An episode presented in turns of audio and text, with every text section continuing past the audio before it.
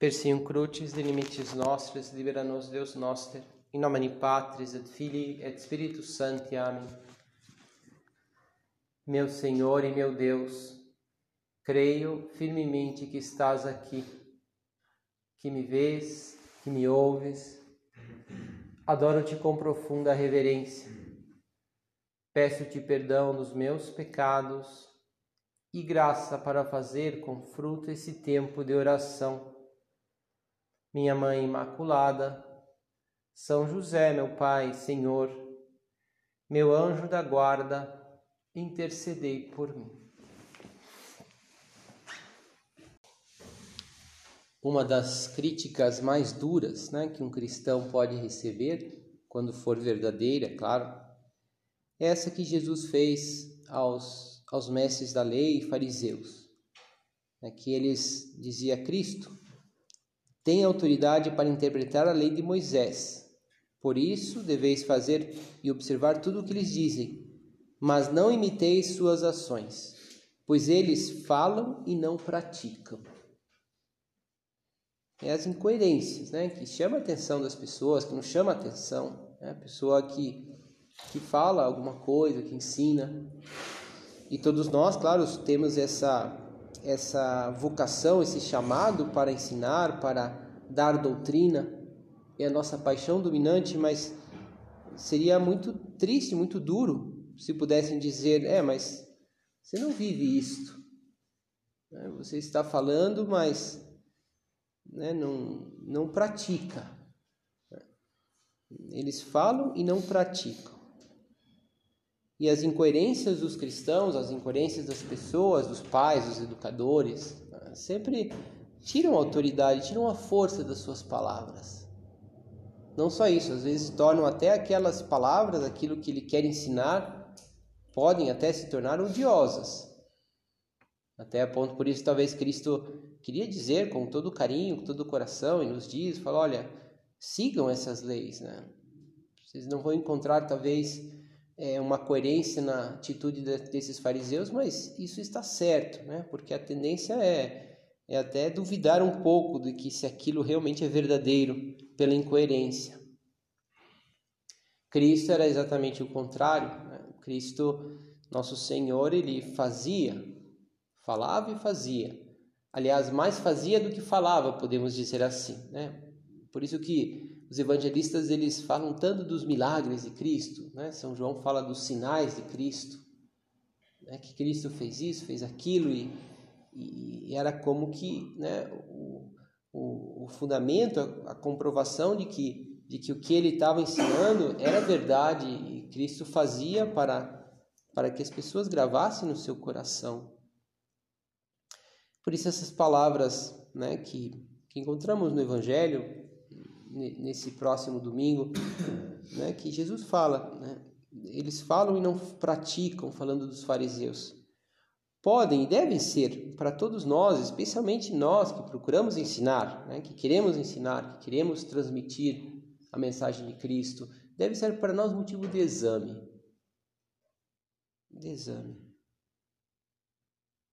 É, e, e é um caminho né, para que para que a nossa vida seja sempre coerente, para que tenha essa força que Cristo espera, que Cristo deseja, que as almas precisam, que é o caminho da humildade. Por isso podemos pensar e, nesse sentido, né, até um pouquinho no lugar daqueles desses desses doutores da lei, desses fariseus, porque eles podemos imaginar e pensar, eu acho que seria o mais real, né, que a grande maioria tinha boa vontade, queria mesmo ensinar as pessoas, queria viver a, a lei, né, queria ser um, um judeu correto, piedoso. E mas por que, né, entravam nesse caminho, nesse nesse mundo da hipocrisia? Pelo orgulho, né, por, eh, foram se desviando é o orgulho que torce tudo, desvia tudo. É o orgulho que cega. É o orgulho que torna a vida de uma pessoa incoerente. né? quando no caso de uma pessoa que, que conhece a doutrina cristã, que conhece o, o que é o certo, que procura né? viver o certo.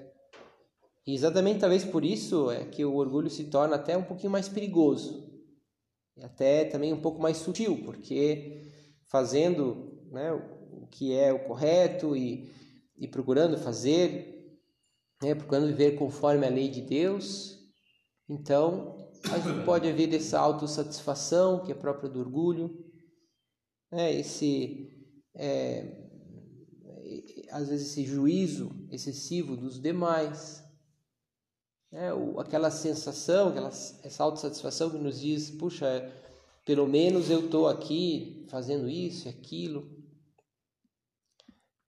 não sou como esses demais homens, né, é, o, é o perigo. E o contrário, né, a humildade é, nos traz sempre essa paz de consciência, nos traz essa alegria, esse abandono humilde nas mãos de Deus essa podemos é, poderíamos, né, o humilde pode repetir essas palavras do Salmo 130. Senhor, meu coração não é orgulhoso, nem se leva arrogante o meu olhar. Não ando à procura de grandezas, nem tenho pretensões ambiciosas. Fiz calar e sossegar a minha alma, ela está em grande paz dentro de mim como a criança bem tranquila, amamentada, no regaço acolhedor de sua mãe. É a criança que está lá tranquila, amamentada, por quê? Porque está no colo da mãe. E orgulhoso é também entra nesse mundo do insensato, de que no fundo não quer estar no colo da mãe, né? Quer se acha adulto, se acha independente, se acha que pode fazer tudo. No fundo, no fundo, sem talvez pensar desse jeito, mas na prática se sente independente de Deus, que não necessita de Deus para nada. Humilde é o contrário, humilde vai entrando nesse caminho da, da paz de quem né, tem a, a alma sossegada, porque está no regaço da sua mãe, como a criança amamentada que está tranquila é, humilde entra nesse e portanto nesse caminho do endeusamento bom né? de, de viver totalmente na graça do Espírito Santo viver totalmente em Deus viver a vida divina é porque Deus dá graça aos humildes resiste ao soberbo mas dá graça aos humildes né? E não existe outro caminho para isso que o da humildade, né? que o afastar, o afastar-se desse orgulho, esse, esse, a humildade que nos leva a fazer e também falar, né?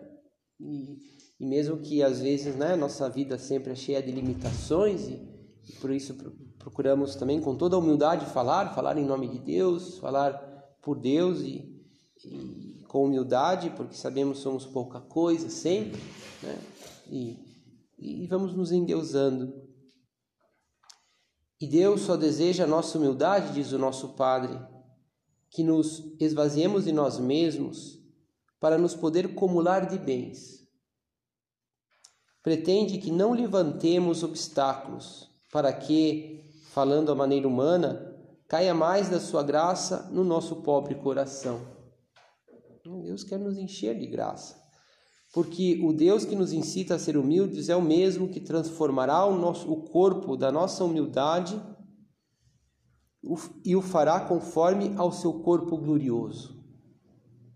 Com a mesma virtude eficaz com que pode também submeter ao seu império todas as coisas.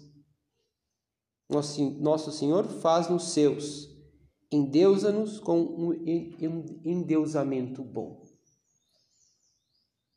é, humilde, ele realmente, né, é, se sabe, sabe é, não capaz, né, dizer capaz, mas não é que ele seja capaz, mas sabe que pode fazer tudo por Deus.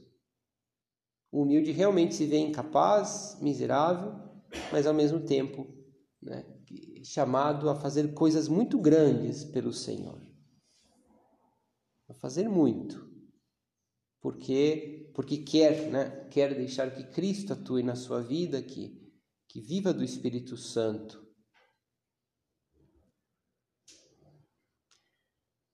Essa humildade, como Cristo ensina nesse Evangelho, quando ele fala dos fariseus, dos mestres da lei, ele fala de algumas atitudes que tinham aqueles fariseus, aqueles mestres da lei, né? E que nós podemos tirar tantas conclusões, tantas ideias para crescer na humildade, para que sejamos, vivamos sempre do Espírito Santo, para que vivamos sempre em Deus. Ele, Jesus falava, né, que esses, esses mestres da lei, fazem todas as suas ações só para serem vistos pelos outros. A vaidade. Eles usam, usam faixas largas com trechos da Escritura na testa e nos braços e põem na roupa longas franjas. Gostam de lugar de honra.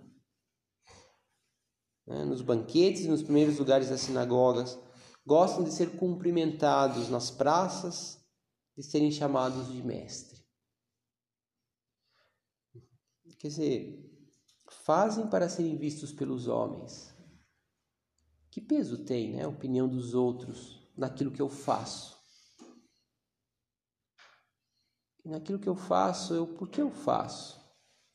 Claro que tudo que nós fazemos, podemos pensar agora no nosso trabalho profissional, é avaliado pelos outros, né? Nós vivemos especialmente quem está trabalhando com outras pessoas no mundo corporativo ou, ou num, numa faculdade, num colégio, enfim, que é a grande maioria né, de, de, de todos nós aqui, trabalhamos com pessoas. E as pessoas vão gostar mais ou menos, mas, mas justamente o, o humilde é aquele que não, não faz para ser, ser visto, faz para agradar a Deus. Né? Gostam de lugar de honra. Nós gostamos, né? De sermos honrados, considerados, respeitados. Né? Talvez a gente não, não pense muito nisso, até que nos desrespeitam, né? Até que alguém que, que sabe, tem menos experiência, que às vezes até, digamos assim, pode até ele ser um pouco orgulhoso, acaba nos humilhando e, ficamos chateados. Gostam de ser cumprimentados conhecidos, né? A pessoa que é popular, que tem muitos seguidores, né? que, que é, né? de serem chamados de mestre, em que as pessoas nos escutam, aprendem de nós e gostam do que nós falamos. Não fazer isso por esses motivos, que tudo isso vai acontecer, claro, né? de sermos admirados, de, vamos assim, de sermos honrados, pode ser, muitas vezes sermos cumprimentados e, e amados, mas que pena se isso tivesse muito peso, né? O que eu fizesse para isso as coisas. Inclusive meu trabalho perderia sentido.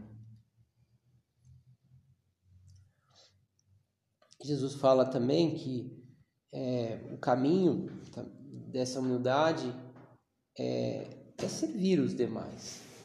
Ele termina falando dos, desses mestres da lei, né, que, que dizem, mas não fazem. E, e, e nos dá esse, essa recomendação: quem quiser ser o, o maior entre vós, seja aquele que, que serve. O caminho da humildade também é esse desejo de servir.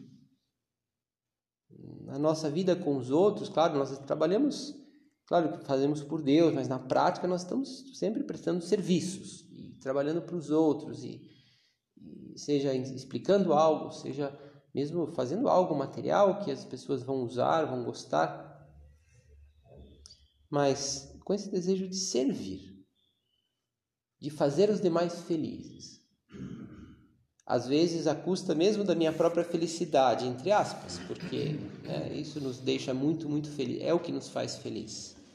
quando nós damos a nossa própria vida aos demais.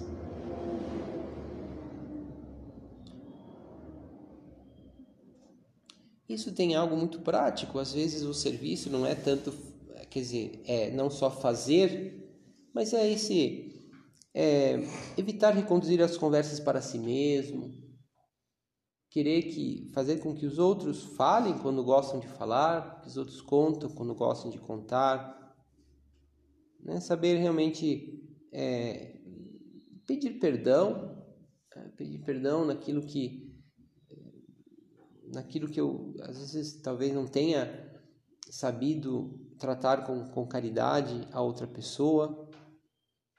Também a, a servir é muitas vezes muitas vezes é pedir ajuda.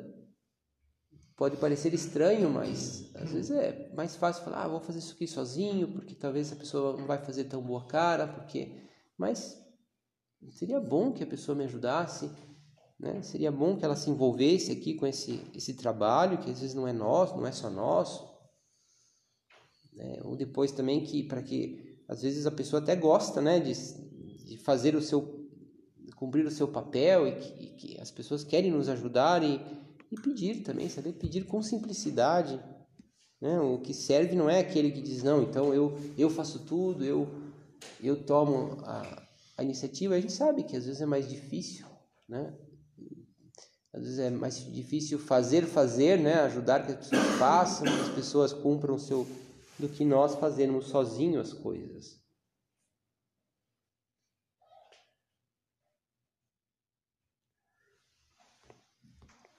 A humildade nos leva também a saber render o próprio juízo muitas vezes, né? ceder naquilo que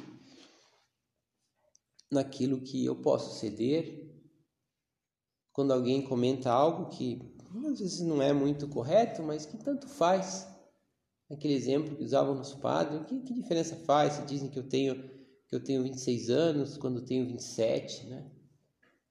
Deixa, talvez vá, vá reclamar se nos dão lá cinco anos a mais, né? Tudo bem, a gente vai ficar, mas é, dando esse um exemplo muito bom, porque tem muitas coisas que de repente eu sei ali, eu tive presente, de alguém conta como, né? E, e às vezes não é necessário retificar, não é necessário nesse sentido, né, corrigir a pessoa, mas depois estarmos abertos à opinião dos outros, mesmo naquilo que nós sabemos, que nós estudamos.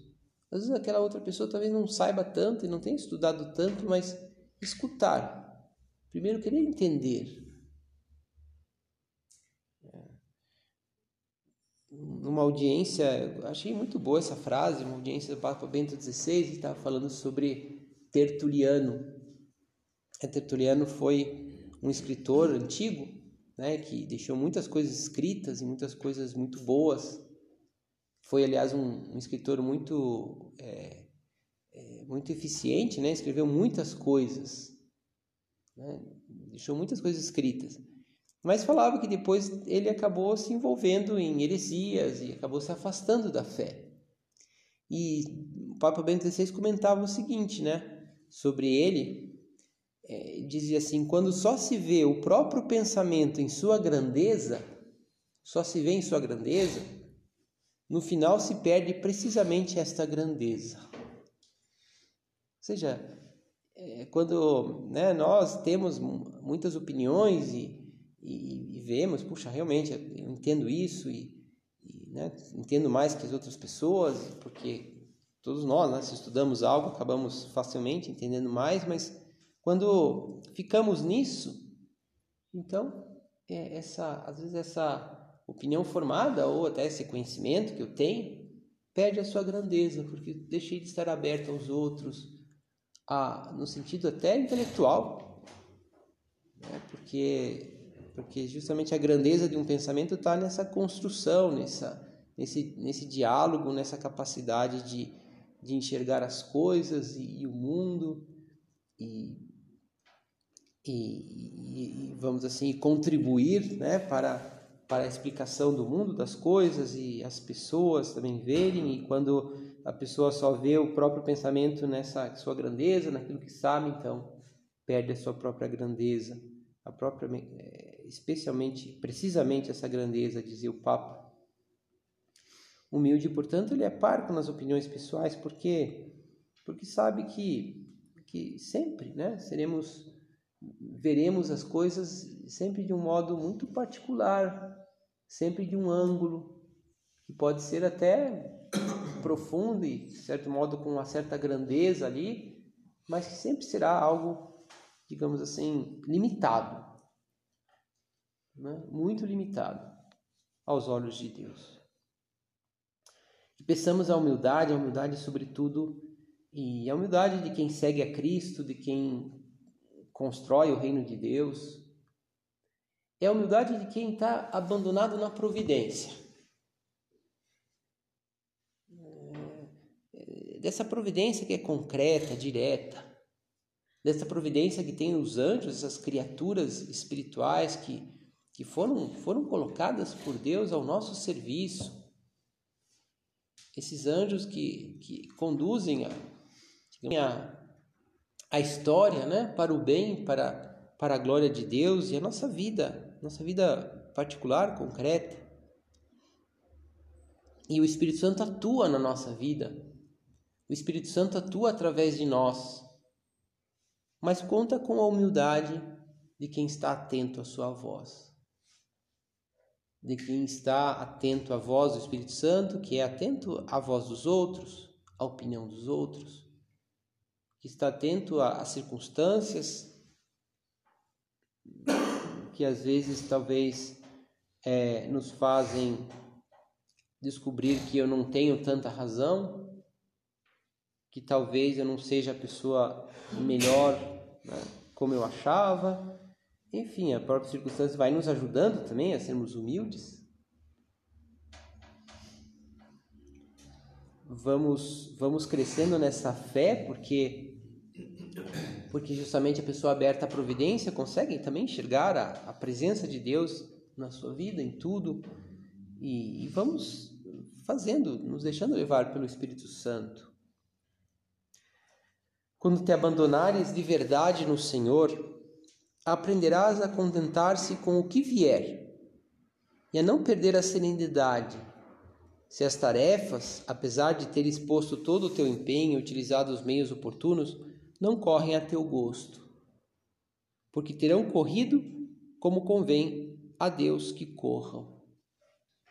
Ou seja, por isso a humildade tem, tem relação com esse não perder a serenidade, com esse né, é, estar, estarmos tranquilos, sabendo que, que as coisas correm como Deus quer que corram. E nós, o que devemos fazer é procurar pôr, digamos, o nosso empenho, tudo aquilo que a gente pode. Né? Às vezes podemos tão pouco, é verdade, né? Mas também o humilde sabe recomeçar também, o humilde sabe trabalhar e, e não fica desanimado porque não vê resultado, como também não fica todo orgulhoso porque faz meia dúzia de coisas e acha que, né, que já está fazendo muito. O humilde sabe que conta com a graça de Deus,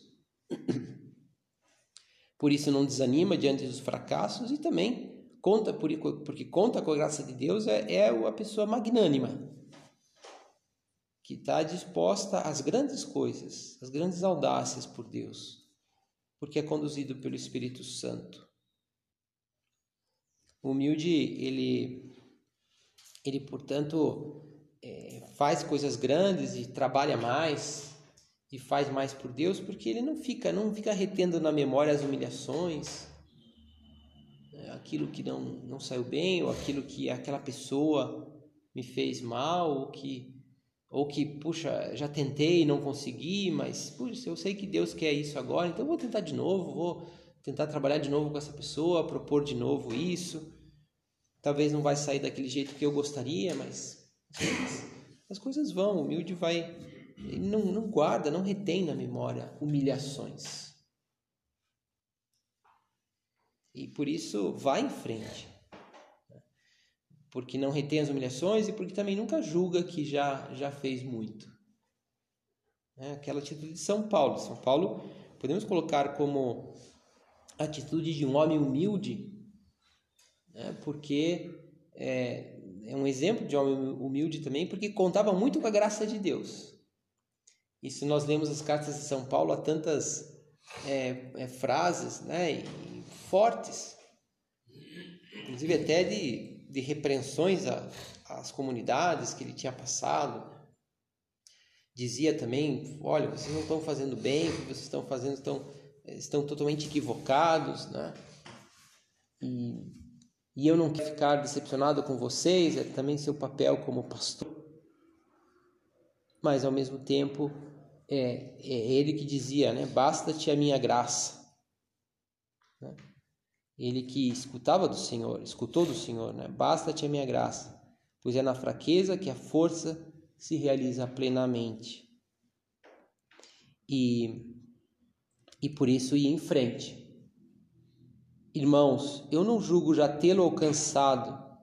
Uma coisa, porém, faço: esquecendo o que fica para trás Lanço-me para o que está à frente.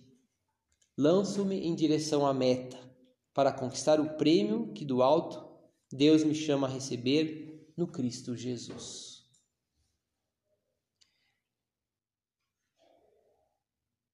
O São Paulo não vemos, é, para usar esse exemplo, né, ele não tinha esse, né, essa baixa autoestima, como se diria hoje, né? Porque, puxa, porque não consegui, porque sou perseguido, porque estou sendo levado a Roma, porque eu, eu preguei nessa comunidade, agora todo mundo já foi embora e não quer saber de Cristo, porque essas pessoas me traíram. Lança-me para o que está à frente. Por quê? Porque eu conto com a graça de Deus. Isso é o próprio da pessoa, da pessoa que é humilde. Foi por isso que o nosso Padre fez tantas coisas por Deus sei tantas coisas por Deus, porque ia colocando, como ele mesmo dizia, uma pedrinha aqui, outra colar, um, um tijolinho aqui, mais um, né? sem ficar olhando para dizer, nossa, olha só quanto já, já fiz, porque sabia que não era ele que fazia, é Deus que faz as coisas através de nós, isso é humildade, porque também se via pouca coisa, exatamente por isso falava, bom, então eu vou viver hoje, Hoje eu vou falar com esse, com esse meu amigo, hoje eu vou falar com esse, com esse bispo, hoje eu vou fazer tal coisa. sem ficar, nossa, mas ainda falta tal coisa, ainda não, né? Porque acha que ainda não é o momento. Fala, não, Deus me pede, então eu vou, vou caminhando e, e, e de repente fez o Opus na terra. E Deus conta conosco também agora para o mesmo, né? para fazer entre os nossos amigos, entre os nossos familiares, fazer a obra de Deus, para ajudar que muitas pessoas encontrem a Cristo, para que muitas pessoas sejam santas. Mas para isso, que cuidemos, né? Como nosso Senhor em outro, lugar dizia, cuidemos com esse fermento dos fariseus, né? Que é o fermento do orgulho, de, de achar que, que já faz muito, achar que, né? Que o que as outras pessoas não fazem, ou que as outras pessoas não vivem, e que eu então sou um pouco diferente, né? Então e não caiamos nesse, nessa armadilha do, do falar mais do que fazer. E sim, nisso que o Senhor nos pede, né? de fazer as coisas sabendo-se muito pouca coisa, por amor a Deus, não para ser valorizado pelos homens. É, se pensamos aqui no São Paulo, no nosso Padre, né? olhemos para essas pessoas que tiveram essa plenitude da graça, né? São José e principalmente Nossa Senhora ela sim foi essa, essa alma humilde e, portanto, tão grata a Deus Nosso Senhor, que ela nos ajude a seguir por esse mesmo caminho. Dou-te graças, meu Deus, pelos bons propósitos, afetos e inspirações que me comunicaste nesta meditação. Peço-te ajuda para os pôr em prática. Minha Mãe Imaculada, são José, meu Pai, Senhor, meu anjo da guarda, intercedei por mim.